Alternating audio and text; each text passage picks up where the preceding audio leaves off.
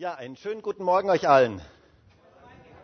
Und heute möchte ich wieder Fortsetzung machen in unserer Predigtreihe. Wir sind ja in einer langen Predigtreihe zurzeit äh, mit dem Titel Freudevoll. Es geht um das Thema Freudevoll. Eine längere Predigtreihe. Heute ist der sechste Teil mittlerweile. Ähm, eine lange, aber ich glaube auch sehr lohnende Predigtreihe. Denn wir haben in dieser Predigtreihe uns auf eine Reise gemacht. Und zwar auf eine Reise durch eines der schönsten biblischen Bücher, die es gibt, nämlich den Philipperbrief. Ein gewaltiger Brief. Ich liebe diesen Brief, ein Brief der Freude. Paulus schreibt einen Brief aus dem Gefängnis, aus ganz, ganz schwierigen Umständen. Und er schreibt einen Brief der Freude. Das finde ich etwas absolut Gewaltiges. 16 Mal kommt in diesen vier kurzen Kapiteln ähm, das Wort Freude vor. Das heißt, Gott möchte, dass wir ein Leben in Freude führen. Er möchte, dass wir Menschen der Freude sind, dass du ein Mensch der Freude bist. Das ist Gottes Ziel für dich und für mich. Und zwar einer Freude, die nicht abhängig ist von den äußeren Umständen. Die unabhängig ist von dem, was um uns herum passiert.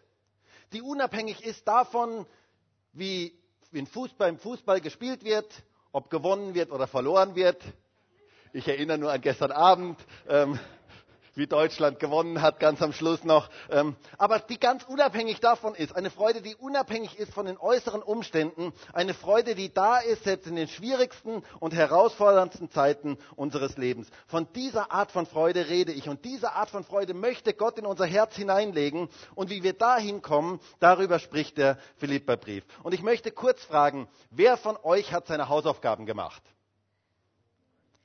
Okay, also es ist hier eine längere Predigtreihe, deswegen darf man die Hausaufgaben immer wieder wiederholen. Ähm, Hausaufgabe war, den ganzen Philipperbrief durchzulesen. Und am besten mehrmals durchzulesen. Und nachdem es eine längere Predigtreihe ist, kann man den sogar immer wieder durchlesen. Ähm, es lohnt sich wirklich, diesen Brief zu lesen, weil dieser Brief hat es in sich. Paulus schreibt in diesem Brief, wie wir echte, bleibende und tiefe Freude erleben können. Und in diesem sechsten Teil möchten wir über einen ganz speziellen Aspekt sprechen. Und wir haben jetzt fünf Teile schon gehabt, wo es auch um verschiedene Aspekte gegangen ist, wie wir Freude in unserem Leben integrieren können. Und wenn du nicht dabei warst, du kannst gerne diese Predigten dir nochmal anhören. Ähm, die sind ja auf YouTube, ähm, kann man sie sich anschauen und auf unserer Homepage kann man sie sich auch herunterladen. Wir möchten gemeinsam uns als ganze Gemeinde auf den Weg der Freude machen. Und zwar alle miteinander möchten wir diesen Weg der Freude für uns entdecken und ihn gemeinsam gehen. Und meine Frage ist, bist du dabei? Kommst du mit auf den Weg der Freude? Bist du mit mir unterwegs auf dem Weg der Freude? Ich fände das so genial, wenn wir uns alle miteinander auf diesen Weg der Freude machen. Wisst ihr, dann geschieht etwas. Ich glaube, da ist eine gewaltige Sprengkraft für unser Leben drin und eine Sprengkraft, die auch in unserer Umgebung Auswirkungen hat. Denn Menschen der Freude verändern etwas. Menschen der Freude können nicht verborgen bleiben. Freude ist etwas, das ansteckend ist, ist etwas, das andere spüren werden, das andere erleben werden, wo andere sich fragen werden, woher hat der diese Freude? Und zwar, woher hat er diese Freude mitten in den Schwierigkeiten des Lebens? Woher, wo nimmt der diese Freude her? Und das ist das, was Gott in unserem Leben wirken möchte. Das ist das, was die ersten Christen ausgezeichnet hat. Die ersten Christen, das war das Geheimnis der ersten Christen. Sie hatten eine unglaubliche Freude, und zwar mitten in den Herausforderungen und Kämpfen des Lebens. Und diese Freude dürfen wir für uns entdecken. Jeder Einzelne darf sie für sich entdecken. Und ich frage mich, was könnte geschehen, wenn alle Christen voller Freude wären? Was könnte geschehen, wenn wir als Gemeinde alle miteinander Menschen der Freude sind, wo eine Freude spürbar und erlebbar ist in unserem Umfeld? Ich glaube, das hat gewaltige Auswirkungen. Und zwar eine Freude ganz praktisch im Alltag. Freude am Montag. Nicht nur am Sonntag, sondern Freude am Montag. Freude im Alltag. Freude da, wo es scheinbar äußerlich nichts zu freuen gibt. Um diese Freude auf diese Freude, diese Freude möchten wir für uns entdecken. Und darüber spricht der Philipperbrief. Und ich möchte heute mit uns lesen Philippa 2, Vers 12 bis Vers 18. Und wir gehen ja so ganz systematisch durch den Philipperbrief durch. Philippa 2, Vers 12 bis Vers 18. Lesen wir einmal den Text. Da heißt es, daher, meine Geliebten, wie ihr alle Zeit gehorsam gewesen seid, nicht nur in meiner Gegenwart, sondern jetzt noch viel mehr in meiner Abwesenheit, bewirkt euer Heil mit Furcht und Zittern. Denn Gott ist es, der in euch wirkt, sowohl das Wollen als auch das Wirken zu seinem Wohlgefallen. Tut alles ohne Murren und Zweifel, damit ihr tadellos und lauter seid, unbescholtene Kinder Gottes inmitten eines verdrehten und verkehrten Geschlechts, unter dem ihr leuchtet wie Himmelslichter in der Welt indem ihr das Wort des Lebens festhaltet, mir als Grund zum Rühmen auf den Tag Christi, dass ich nicht vergeblich gelaufen bin, noch auch vergeblich gearbeitet habe. Wenn ich aber auch als Trankopfer über das Opfer und den Dienst eures Glaubens gesprengt werde, so freue ich mich und freue mich mit euch allen. Ebenso aber auch freut ihr euch und freut euch mit mir. Hey, eine coole Aufforderung, oder? Paulus sagt, freut euch ebenso aber freut auch ihr euch und freut euch mit mir. Ein Brief der Freude. Und der Philipperbrief ist ja ein sehr, sehr persönlicher Brief. Ähm, ich habe das schon einige Male gesagt. Ähm, viele Bibelgelehrte sagen, dass dieser Brief ähm, so quasi das Fenster zur Seele des Paulus ist. Es ist ein sehr, sehr persönlicher Brief, wo er uns sehr persönlich schildert, woran er seine Freude eigentlich festmacht, was die Gründe seiner Freude eigentlich sind. Und wir haben in den vorigen Teilen gesehen, dass zum Beispiel das Sehen auf das Positive selbst im Negativen Freude in unser Leben hineinbringt. Oder beim letzten Mal haben wir gesehen, dass gute Beziehungen Freude in unser Leben hineinbringen und dass Gott möchte, dass wir gute Beziehungen ähm, in unserem Leben haben. Heute geht es darum, dass wir im Licht wandeln sollen, im Licht leben sollen, Menschen des Lichts sein sollen und das Licht Gottes, wenn es in unser Leben hineinfällt und, und durch unser Leben hindurch scheint zu anderen Menschen hin, dass das Freude in unser Leben hineinbringt. Deswegen heißt auch die heutige Predigt Freudevoll Teil 6, Leben im Licht. Gott möchte, dass wir im Licht leben. Und das bringt Freude in unser Leben hinein. Der Text beginnt mit den Versen 12 und 13 und das sind zugegeben sehr schwierige Verse. Das sind Verse, die nicht gerade ähm, eine ekstatische Freude in uns freisetzen, zumindest mal nicht zuerst, wenn wir sie lesen. Da heißt es, daher meine Geliebten, wie ihr alle Zeit gehorsam gewesen seid, nicht nur in meiner Gegenwart, sondern jetzt noch viel mehr in meiner Abwesenheit, bewirkt euer Heil mit Furcht und Zittern. Denn Gott ist es, der in euch wirkt, sowohl das Wollen als auch das Wirken zu seinem Wohlgefallen. Wow. Da kommt doch Freude auf, oder? Klingt ziemlich krass, oder? Klingt doch irgendwie ziemlich krass. Bewirkt euer Heil mit Furcht und Zittern. Da kann man schon mal Angst bekommen, oder? Also ich kann euch sagen, früher in meiner Kindheit, wenn ich so, so eine Stelle gehört habe, dann habe ich richtig Angst bekommen. Dann habe ich richtig, so richtig Panik bekommen. Und dann wurden früher bei mir in der Gemeinde solche Worte meistens noch mit so einem richtigen Pathos ähm, unterlegt. Also die wurden mit so einem richtigen Pathos ges äh, gesprochen. Da hieß es dann, bewirkt euer Heil mit Furcht zittern. Und dann zitterte es so richtig, der Boden, man spürt richtig, der Boden vibriert und so. Ähm, und das ging einem so richtig durch Mark und Bein. Und wisst ihr, über viele Jahre meiner Christusnachfolge jetzt habe ich festgestellt, dass so eine Schockiertheit, die dieser Vers vielleicht auslösen kann, wenn wir ihn so ähm, mit einem gewissen Pathos rüberbringen, dass das vielleicht kurzzeitig unsere Gefühle ähm, negativ stimuliert, aber dass sie niemals die Kraft haben, unser Leben zu verändern. Ich glaube, dass die einzige Kraft, die unser Leben verändert, die Liebe Gottes ist. Ich glaube, dass die einzige Kraft, die unser Leben verändert, die, die Liebe Gottes, die Annahme Gottes und die Geborgenheit ist, die Gott uns geben möchte. Das ist das Einzige, was unser Leben verändert. Und diese kurzzeitige Betroffenheit, die wirkt nicht wirklich, dass wir von innen her verändert werden, sondern sie schockiert uns vielleicht im Moment und dann geht alles wieder weiter wie bisher. Und deswegen glaube ich, dass dieser Vers anders zu verstehen ist. Und je mehr man sich mit diesem Text beschäftigt, desto mehr merkt man, dass hier etwas ganz, ganz anderes gemeint ist, als das, was ich darunter früher verstanden habe. Denn wenn man diese zwei Verse mal zusammensieht, dann klingt das ja eigentlich wie ein Widerspruch, oder? Also bewirkt euer Heil mit Furcht und Zittern, also tut ihr das, denn Gott ist es, der in euch wirkt, das Wollen und das Vollbringen. Hä? Wie jetzt? Ja, also wer tut jetzt? Sollen wir wirken oder wirkt er? Ja, wie ist denn das jetzt ganz genau? Ähm, das hat mich früher verwirrt. Müssen wir unser Heil wirken mit Furcht und Zittern oder wirkt er das in unserem Leben? Und wenn wir diesen Text mal etwas genauer anschauen, dann kommen wir eigentlich drauf, was hier gemeint ist. Denn zunächst einmal möchte ich festhalten, dieser Text ist an Christen geschrieben. Also es geht hier nicht darum, ob wir gerettet oder verloren sind. Wir können uns unser Heil nicht verdienen sondern Jesus hat alles für unser Heil getan. Er hat alles gewirkt. Er hat alles vollbracht. Wir können unser Heil nicht selber verdienen. Jesus Christus ist der Garant dafür, dass wir gerettet sind. Nun, was ist denn jetzt hier eigentlich gemeint? Nun, dieser Begriff Furcht ist nicht im Sinne von Angst gemeint, sondern im Sinne von Gottesfurcht oder Ehrfurcht vor Gott. Um das geht es hier. Es geht hier nicht um Angst vor Gott, sondern es geht um Ehrfurcht vor Gott. Zu wissen, wer Gott ist, seine Größe zu kennen, zu wissen, mit wem wir es zu tun haben und unser Leben ganz auf ihn auszurichten. Darum geht es. Es geht um Gottesfurcht, nicht um Angst. Und das ist etwas ganz, ganz Wichtiges, das zu erkennen. Gottesfurcht ist etwas Wunderschönes von der Bibel her. Die Bibel sagt sogar, dass Gottesfurcht der Anfang aller Weisheit ist dass Gottesfurcht etwas Wunderbares ist. Denn Gottesfurcht hat etwas mit der Beziehung zu tun. Wisst ihr, Angst ist etwas, was uns von Menschen wegzieht. Wenn ich Angst vor Gott habe, dann gehe ich möglichst weit weg von ihm. Aber wenn ich Gottesfurcht habe, Ehrfurcht vor ihm habe, dann möchte ich so nah bei ihm sein, wie ich nur kann.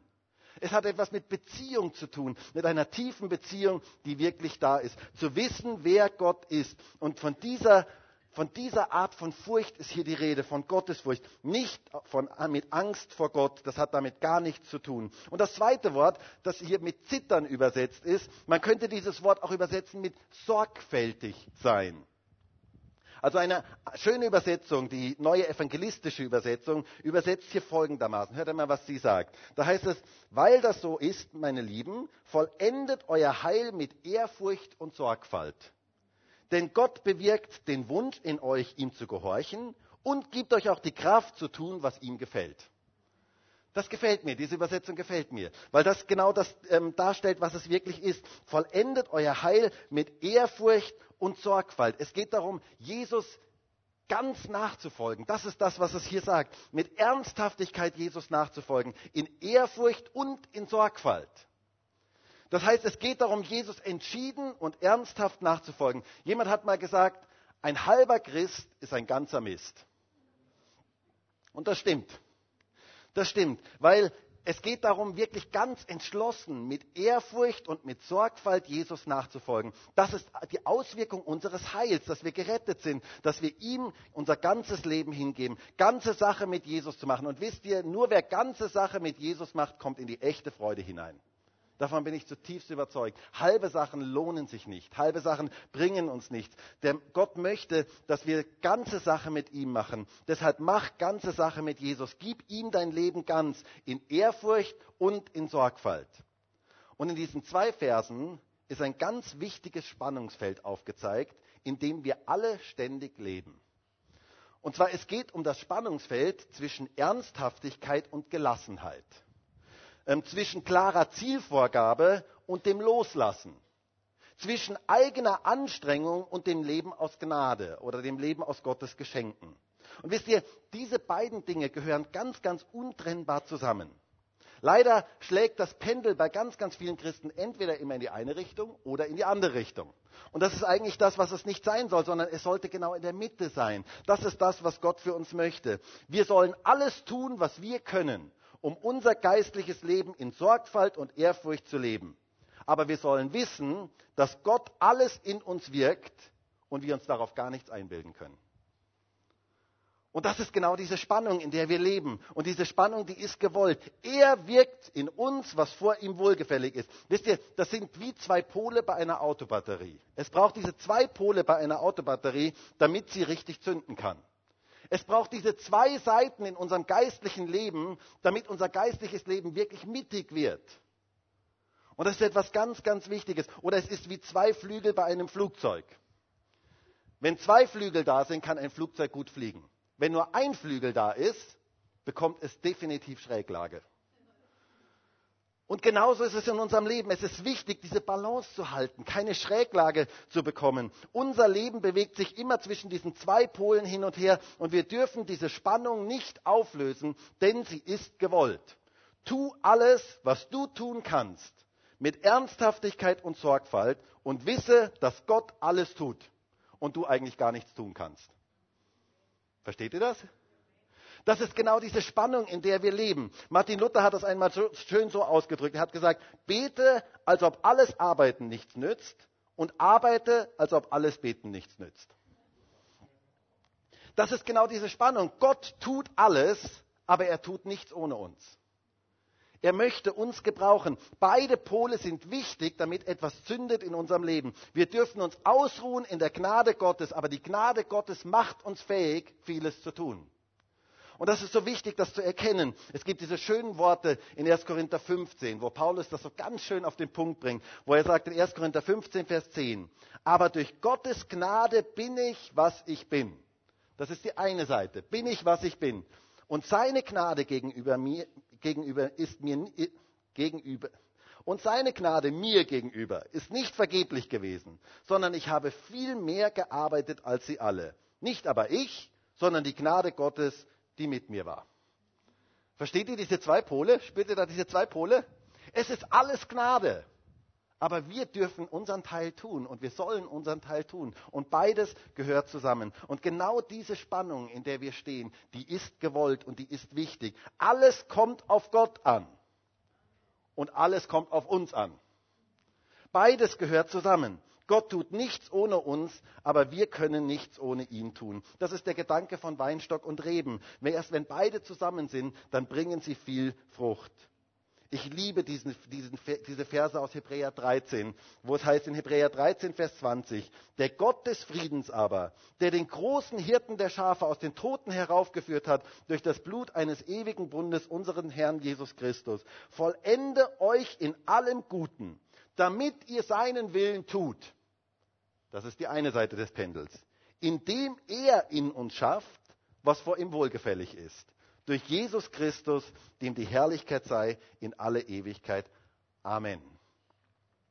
Er schafft in uns, was vor ihm wohlgefällig ist. Aber wir tun seinen Willen. Das ist genau wieder dieses, diese, diese Spannung, in der wir stehen. Und ich glaube, dass es gut ist zu sagen, Herr, ich möchte mich deinem Willen hingeben. Das ist unsere Aufgabe, uns seinem Willen hinzugeben. Und es ist ein ganz gutes Lebensmotto, wenn wir sagen, ich will, was Gott will. Das ist ein gutes Lebensmotto?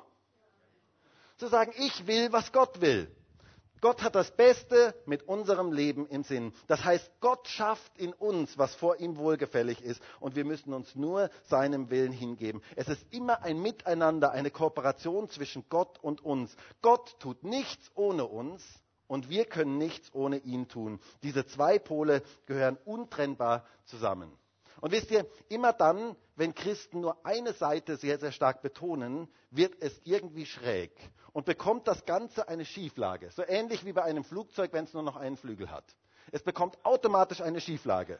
Dann werden wir entweder kommen wir in die Weltlichkeit hinein oder wir kommen in die Gesetzlichkeit hinein. Entweder kommen wir da hinein, dass wir sagen, Gott macht eh alles, ich muss gar nichts mehr tun. Und wir leben wie auch immer wir wollen. Oder wir kommen in die andere Seite hinein, dass wir einen frommen Stress haben und meinen, es hängt alles von uns ab. Und ich habe nicht genug gebetet und ich habe nicht genug, was weiß ich, alles gemacht. Und deswegen ist das jetzt alles nicht. Und wisst ihr, es gibt eben diese zwei, beiden Seiten in den Straßengraben zu fahren. Aber ich würde vorschlagen, dass wir die Mitte nehmen, dass wir auf der Straße bleiben. Das ist, glaube ich, der beste Weg. Es braucht diese goldene Mitte in unserem Leben. Diese zwei Pole gehören zusammen. Gott tut nichts ohne uns und wir können nichts ohne ihn tun. Deswegen lebe ein Leben in Ehrfurcht und Sorgfalt, aber wisse, dass Gott alles in uns wirkt. Dass er das Werk angefangen hat und dass er es auch vollenden wird. Dass er das Wollen und das Vollbringen schenkt. Und das bringt echte Freude in unser Leben hinein. Und jetzt wird Paulus ganz praktisch, ähm, was das ganz konkret bedeutet. Er sagt nämlich hier in Vers 14 dann, tut alles ohne Murren und Zweifel. Da wird es dann sehr, sehr praktisch. Er spricht hier von zwei Freudenkillern in unserem Leben, die uns die Freude rauben möchten und unser Leben zerstören. Und das erste ist Murren und das andere ist Zweifeln. Nun, was ist Murren? Murren ist diese negative Lebenseinstellung, die alles negativ sieht und immer nur den Mangel sieht und gar nicht erkennt, wer eigentlich Gott ist, was er tut, was er tun möchte und was er bisher getan hat. Murren ist ein Ausdruck des Unglaubens. Und Gott möchte nicht, dass wir ein Volk sind, das murrt. Wer murrt, der rechnet nicht mehr mit einem lebendigen, einem auferstandenen, einem wunderwirkenden Gott. Wisst ihr, wir sehen das bei dem Volk Israel in der Wüstenwanderung. Beim Volk Israel in der Wüstenwanderung, eine der Hauptsachen, die sie gemacht haben, war Murren. Sie murrten und murrten und murrten und murrten. Ständig lesen wir davon. In 1. Korinther 10, ähm, Vers 10 heißt es, werden wir sogar aufgefordert, nicht so zu murren wie Israel. Das heißt, das Volk Israel, das war eine der Hauptdinge, die sie taten, immer wieder zu murren. Und Paulus sagt hier, tut alles ohne Murren und Zweifeln. Das heißt, Gott möchte nicht, dass wir murren, sondern er möchte, dass wir ein anderes Leben führen. Gott möchte unser Leben mit Freude erfüllen. Und Murren ist ein Freudenkiller ist etwas, das Freude in unserem Leben zerstört. Wir sehen das beim Volk Israel in der Wüstenwanderung. Sie hatten viele Wunder Gottes erlebt. Sie sind aus Ägypten ausgezogen, sie sind durch das Meer durchgekommen, ähm, trockenen Fußes. Sie hatten so vieles mit Gott erlebt. Und dann waren sie in der Wüste unterwegs und dann hatten sie nichts zu trinken. Und wir lesen davon, dass sie in Mara waren. Und in Mara das Wasser war bitter. Und dann heißt es in, in 2. Mose 15, Vers 24, dann heißt es, und das Volk murrte gegen Mose, was sollen wir trinken? Und Gott tat ein Wunder. Und das Wasser wurde süß und sie konnten alle davon trinken. Ein Kapitel später, sie hatten Hunger. Sie hatten nichts zu essen. Und dann heißt es in, Vers, in, Kapitel 16, Vers 2, da murrte die ganze Gemeinde der Söhne Israel gegen Mose und Aaron in der Wüste. Und die Söhne Israel sagten zu ihm, wären wir doch durch die Hand des Herrn im Land Ägypten gestorben, als wir bei den Fleischtöpfen ähm, sa saßen, als wir Brot aßen bis zur Sättigung. Denn ihr habt uns in diese Wüste herausgeführt, um diese ganze Versammlung an Hunger sterben zu lassen. Sie vertrauten nicht, sondern sie murrten, heißt es hier. Sie zweifelten und sie murrten. Und das brachte so eine richtig depressive Stimmung unter das ganze Volk, eine Stimmung des Unglaubens unter das ganze Volk. Sie rechneten nicht mit Gottes übernatürlichem Wirken. Sie rechneten überhaupt nicht mit Gott. Und es ist ja schon wirklich ein Hohn, wenn man das hier liest, was sie hier sagen. Wären wir doch nur in Ägypten gestorben, da hatten wir Fleischtöpfe in Fülle. Und da hatten wir Brot bis zur Sättigung. Also, wie bitte? Also ich habe da mal was anderes gelesen. Ähm, also ich habe da irgendwie eine andere Erinnerung an, die, an diese Zeit in Ägypten. Ähm, aber wisst ihr, Murren verzerrt unsere Wahrnehmung von den Dingen.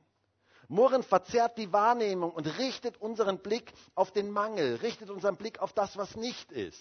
Das ist das, was Murren tut. Aber Gott möchte, dass wir mit seiner Größe rechnen. Er möchte nicht, dass wir murren und unser Leben dadurch unglücklich wird, sondern Gott möchte unser Leben glücklich machen. Und er möchte, dass wir mit seinen Wundern rechnen in den Situationen unseres Lebens. Du darfst mit einem Wunder rechnen. Hey, wie wäre das, wenn du das mal kurz deinem Nachbarn sagst? Ich glaube, der glaubt das gerade nicht. Ähm, sag mal, hey, du darfst mit einem Wunder rechnen.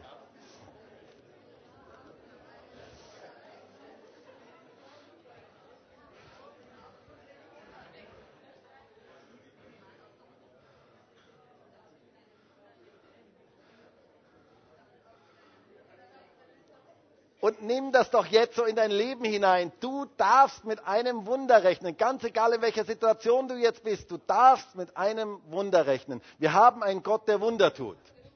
Aber das Volk Israel rechnete nicht damit, sondern sie, sie murrten die ganze Zeit. Ein Kapitel später, 2. Mose 17, Vers 3, da heißt es, als nun das Volk dort nach Wasser dürstete, murrte das Volk gegen Mose und sagte, wozu hast du uns überhaupt aus Ägypten heraufgeführt, um mich und meine Kinder und mein Vieh vor Durst sterben zu lassen?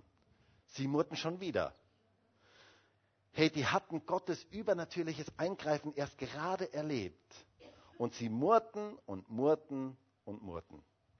Und das zerstörte jegliche Freude in ihrem Leben. Und wisst ihr, ich glaube, eine der interessantesten Beschreibungen für das, was Murren ist, sehen wir in 4. Mose 11, Vers 1. Da heißt es nämlich, und es geschah, als das Volk sich in Klagen erging, da war es böse in den Ohren des Herrn. Murren ist, sich in Klagen zu ergehen auf das Negative zu schauen und ständig nur zu klagen. Das ist das, was Murren ist. Und wisst ihr, was das Gegenteil von Murren ist? Das Gegenteil von Murren ist nicht nicht Murren, sondern das Gegenteil von Murren ist Dankbarkeit und Lobpreis. Und das bringt Freude in unser Leben hinein. Dankbarkeit und Lobpreis, Gott groß zu machen, ihn zu erheben, seine Größe zu bekennen, das ist das Gegenteil von Murren. Und anstatt zu murren, sollten wir Gott erheben. Anstatt ständig zu klagen, sollten wir ihn erheben. Das ist so etwas Wichtiges, ihn zu erheben. Nicht umsonst gibt es in der Bibel nur vier Klagelieder und 150 Psalmen. Das hat seine Bedeutung. Es hat seine Bedeutung dass wir Gott erheben, dass wir ihn preisen, dass wir nicht negativ reden die ganze Zeit und die ganze Zeit nur klagen, sondern dass wir eine Stimme des Glaubens in diesem Land sind, dass wir Gottes Größe bekennen. Gott ist groß. Und er ist immer noch derselbe. Und wir dürfen eine Stimme des Glaubens sein. Ihm ist nichts unmöglich. Stopp das Murren in deinem Leben und fang an, Gott zu preisen, ihn zu erheben und ihm zu danken. Wisst ihr, ich kenne so viele Christen, die so negativ sind. Und ich frage mich manches Mal, warum? Ist Gott eigentlich tot? Ist er eigentlich tot? Haben wir einen lebendigen, einen wunderwirkenden Gott oder rechnen wir gar nicht mit Gott? Das ist die große Frage. Alles wird immer schlimmer. Und die Wirtschaft, die geht auch langsam den Bach herunter und der Euro und Europa überhaupt und die Weltsituation und der Trump, na, also was der Trump schon wieder und so schlimm und meine Nachbarn, die sind auch nicht mehr das, was sie mal waren. Und die Arbeit und die Gemeinde und was weiß ich alles und mein Geld und sie jammern und jammern und jammern, als gäbe es keinen lebendigen, wunderwirkenden Gott. Man hat den Eindruck, sie rechnen gar nicht mit Gott. Sie rechnen gar nicht mit seinem Eingreifen und mit seiner Größe. Aber wisst ihr, Gott hat uns nicht einen Geist des Jammerns gegeben sondern einen Geist der Kraft und der Liebe und der Besonnenheit. So sagt es das Wort. Das heißt, wir haben keinen Geist des Jammerns, sondern wir haben einen Geist des Glaubens. Wir dürfen im Glauben aufstehen und Großes von Gott erwarten. Und wir dürfen mit, mit seinen Wundern rechnen. Hör auf zu jammern und alles nur immer auf das Negative und Schlechte zu schauen. Und fang an, Gott zu preisen und ihm zu danken. Und du wirst erleben, wie Wunder in deinem Leben geschehen. Und du wirst erleben, wie Freude in dein Leben hineinkommt. Das bringt Freude in unser Leben hinein. Da gibt es eine nette Geschichte von Martin Luther. Martin Luther kam eines Morgens zum Frühstück und zu seiner großen Verwunderung war seine Frau ganz schwarz angezogen. Ganz schwarz angezogen, also schwarzes Kleid, schwarze Strümpfe, schwarze Schuhe und so weiter. Und sie machte ein ganz trauriges Gesicht. Und so sagte Martin Luther zu ihr, naja, Käthe, was ist denn los? Was ist denn passiert? Ist vielleicht jemand gestorben? Und dann sagte sie, ja, sie sagte ganz traurig, ja, es ist jemand gestorben. Und Martin Luther sagte, ja, wer, wer, wer, wer ist denn gestorben? Und sagte, ja, das kann ich dir leider nicht sagen. Wenn ich dir das sage, dann wirst du nur böse. Ihr wisst ja, Martin Luther war ja ein ziemlicher Choleriker, wohl, konnte ziemlich auffahren. Ähm, und so sagt sie, das kann ich dir leider nicht sagen. Und er wollte das natürlich unbedingt wissen und sagt, und sagt, sag schon, wer ist jetzt gestorben? Sag mir es jetzt genau, wer ist gestorben? Und da sagte sie mit ganz trauriger Stimme zu ihm, Gott im Himmel ist gestorben. Da explodierte Luther und sagte, das ist Gotteslästerung. Gott wird niemals sterben. Wie kann Gott sterben? Wie kommst du denn darauf? Und da schaute sie ihn an und sagte zu ihm, naja, weißt du, als ich dich gestern so reden hörte, da konnte ich nur glauben, dass Gott im Himmel gestorben sein muss. So wie du geredet hast, muss Gott gestorben sein. Wisst ihr, das war eine ganz, ganz starke Lektion für Luther. Ähm, und ich möchte uns mal fragen, wenn man dein Reden so hört, den ganzen Alltag entlang, den ganzen Tag entlang, was du so redest, spürt man da etwas, dass du mit einem lebendigen, einem wunderwirkenden Gott rechnest?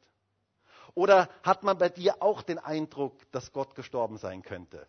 Und wisst ihr, ich glaube, dass es so wichtig ist, tut alles ohne Murren und Zweifel, dass Lobpreis in unserem Leben ist, dass wir Gott erheben mit dem, was wir reden, mit dem, was wir sind, dass, dass in unserem Herzen etwas ist, was, was schwingt, was, was Menschen spüren in unserem Umfeld, dass wir mit einem lebendigen, einem auferstandenen Gott rechnen, der heute immer noch Wunder tut. Das bringt so viel Positives, so viel Ausstrahlung in unser Leben hinein. Und wir werden erleben, wie Gottes Wunder in unserem Leben sichtbar werden. Tut alles ohne Murren und Zweifel. Und wisst ihr, das gehört zu diesem Leben im Licht. Und wenn wir das praktizieren, dann bringt das Freude in unser Leben hinein. Und dann werden andere Menschen das spüren. Und das ist dann genau das, was Paulus dann hier weiter sagt, in Vers 15 und Vers 16. Da heißt es, damit ihr tadellos und lauter seid, unbescholtene Kinder Gottes inmitten eines verdrehten und verkehrten Geschlechts, unter dem ihr leuchtet wie Himmelslichter in der Welt, indem ihr das Wort des Lebens festhaltet, mir als Grund zum Rühmen auf den Tag Christi, dass ich nicht vergeblich gelaufen bin, noch auch vergeblich gearbeitet habe. Wir werden Licht in dieser Welt. Mitten in der Dunkelheit dieser Welt möchte Gott sein Licht durch jeden einzelnen von uns leuchten lassen. Wir leuchten wie Himmelslichter in dieser Welt. Christen sind Himmelslichter. Sie reflektieren das Licht Gottes in diese Welt hinein. Und wir dürfen das Licht Gottes in diese Welt hineinbringen. Und wenn wir Menschen sind, die nicht mehr murren, wenn wir Menschen sind, die ganz bewusst für ihn leben, dann wird das Auswirkungen haben und dann bringt das Licht in diese Welt hinein. Und das ist das, was Gott tun möchte. Und wisst ihr, ich finde es so faszinierend. Licht ist immer stärker als Finsternis. Ich habe das schon immer wieder gesagt, aber es fasziniert mich einfach so. Licht ist immer stärker als Finsternis und du kannst es ganz praktisch ausprobieren. Geh nach Hause, geh in einen ganz dunklen Raum, vielleicht in den Keller oder keine Ahnung wohin. Geh nach Hause und schalt, geh in einen ganz dunklen Raum und dann schalt das Licht ein und du wirst eine bemerkenswerte Erfahrung machen. Licht ist immer stärker als Finsternis. Und es ist so wichtig, das zu erkennen. Wisst ihr, das Problem in unserem Land ist nicht die Finsternis, sondern das Problem ist das fehlende Licht. Das ist das Problem. Und anstatt ständig über Finsternis zu schimpfen und zu jammern und als Christen ständig über alles negativ zu reden, lasst uns doch lieber Licht verbreiten. Lasst uns doch lieber Menschen sein, die etwas Positives verbreiten, die das Licht dorthin bringen, wo die Finsternis ist. Denn dafür sind wir da. Jeder von uns darf Licht verbreiten dort, wo wir sind. Leuchte an dem Platz, wo Gott dich hingestellt hat. Jesus selber hat es doch gesagt in Matthäus 5, Vers 14. Ihr seid das Licht der Welt. Eine Stadt, die oben auf dem Berg liegt, kann nicht verborgen sein. Man zündet auch nicht eine Lampe an und setzt sie unter den Scheffel, sondern auf das Lampengestell und sie leuchtet allen, die im Hause sind. So soll euer Licht leuchten vor den Menschen, damit sie eure guten Werke sehen und euren Vater, der in den Himmeln ist, verherrlichen. Du bist Licht. Durch dich leuchtet Licht in diese Welt hinein. Weißt du das? Es ist kein Zufall, dass du an dem Platz bist, wo du bist.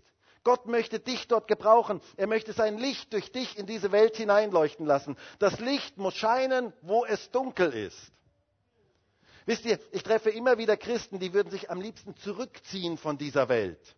Aber das Licht braucht es gerade da, wo es dunkel ist. Das Salz braucht es nicht im Salzstreuer, so gut Salzstreuer sind. Aber das Salz braucht es dort, wo das Salz hinkommen soll. Dafür ist der Salzstreuer eigentlich da. Und genauso ist es in unserem Leben. Das Licht muss dorthin, wo es dunkel ist. Du darfst Licht verbreiten dort, wo du bist. Und wisst ihr, wenn es so richtig dunkel ist, dann leuchtet selbst das kleinste Licht extrem hell. Ich habe gehört, dass ein Streichholz, wenn du es anzündest und es so richtig dunkel ist, und zwar richtig dunkel, dass es kilometerweit sichtbar ist. Das ist unglaublich, was ein kleines Licht bewirken kann wenn es richtig dunkel ist. Und deswegen möchte Gott uns an den Platz stellen, wo wir sind, damit wir Licht verbreiten. Es ist kein Zufall, dass du genau die Kollegen und Freunde und Familienangehörigen hast. Es ist kein Zufall, dass du genau an dem Arbeitsplatz bist, an der Uni bist, in der Nachbarschaft bist, bei deinen Freunden, Verwandten und Bekannten bist. Du sollst dort Licht verbreiten. Manchmal beten Christen, Herr, hol mich hier raus aus dieser dunklen Welt. Und Gott sagt, redet von oben und sagt, hey, nicht, ich hole dich dort nicht heraus, sondern du bringst mich dort hinein. Das ist das, was ich möchte. Ich möchte, dass du dort bist, wo du bist, um mich dort hineinzubringen, mein Licht hineinzubringen. Das ist Gottes Anliegen. Das ist das, was er möchte. Dafür sind wir da. Nicht dort, wo es hell ist, braucht es Licht, sondern dort, wo die Dunkelheit ist. Du bist ein Lichtträger. Du bist einer, der Licht in diese Welt hineinbringen soll. Du verbreitest Licht dort, wo du bist. Wenn du einkaufen gehst, wenn du in ein Geschäft hineingehst, darfst du dir bewusst sein, in dem Moment, wo du dort hineingehst, kommt Licht hinein in dieses Geschäft. Weißt du das? Ihr seid das Licht der Welt, sagt Jesus. Ihr bringt Licht dort, wo ihr seid. Und dieses Licht sollen wir leuchten lassen. Und ich fände es so genial, wenn wir als Christen Licht verbreiten, dort, wo wir sind, und wenn dieses Licht sichtbar und spürbar wird. Wir dürfen Licht verbreiten dort, wo wir sind. Und das bringt Freude, echte Freude in unser Leben hinein. Lasst uns dieses Licht weitergeben. Und dann endet dieser Abschnitt mit dem eindringlichen Aufruf des Paulus zur Freude. In Vers 17. Wenn ich aber auch als Trankopfer über das Opfer und den Dienst eures Glaubens gesprengt werde, so freue ich mich und freue mich mit euch allen. Ebenso aber freut auch ihr euch und freut euch mit mir. Er sagt hier, freut euch und freut euch mit mir. Und selbst dann, wenn mein Leben als Trankopfer gesprengt wird, mit anderen Worten, wenn mein Leben genommen wird, selbst dann haben wir Grund zur Freude, weil Licht verbreitet wird in dieser Welt. Und Paulus sagt hier, und das möchte ich uns heute zum Abschluss als Aufforderung mitgeben, freut euch und freut euch mit mir. Hey, das wäre doch genial, oder? Ja. Wir haben Grund zur Freude. Wir haben Grund zur Freude. Und ich liebe diesen Philipperbrief. Und ich wünsche mir so sehr, dass wir diesen Weg der Freude gemeinsam gehen. Dass wir dieses Spannungsfeld erkennen zwischen Ernsthaftigkeit und Gelassenheit und dass wir auf der Mitte der Straße bleiben. Einerseits unseren Glauben in Ehrfurcht und Sorgfalt zu leben, aber auch zu wissen, Gott schafft in uns das Wollen und das Vollbringen, dass wir ohne Murren und Zweifel durch den Tag gehen, dass wir Lobpreis und Dank in unserem Leben haben und dass wir leuchten in dieser Welt. Und wisst ihr, wenn wir das tun, dann werden wir ein Leben in Freude führen. Dann wird unser Leben freudevoll. Und das möchte Gott für jeden Einzelnen von uns wirken. Und vielleicht können wir jetzt gemeinsam dafür beten. Und ich würde uns bitten, dass wir gemeinsam aufstehen.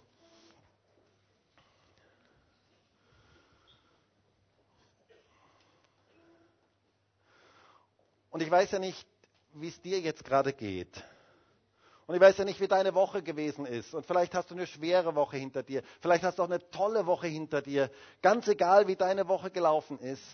Ich wünsche mir so sehr, dass unser Leben nicht mit Murren erfüllt ist, sondern mit Dankbarkeit, mit Lobpreis erfüllt ist. Und wie wäre es, wenn wir einfach so kurz eine Zeit nehmen, wo wir einfach so in uns gehen und mal darüber nachdenken, was habe ich die Woche alles geredet? Was habe ich die Woche alles gesagt? Was war in meinem Herzen diese Woche? War das Dankbarkeit? War das Lobpreis? Oder war das Murren? War das Negatives? Und wie wäre es, wenn du einfach jetzt zu Gott gehst und sagst, Herr, bitte vergib du mir dort, wo ich negativ geredet habe. Vergib du mir dort, wo ich negative Dinge gesehen habe und nicht das Positive gesehen habe. Und hilf mir, ein Mensch zu sein, der nicht murrt, sondern der dein Licht verbreitet in dieser Welt.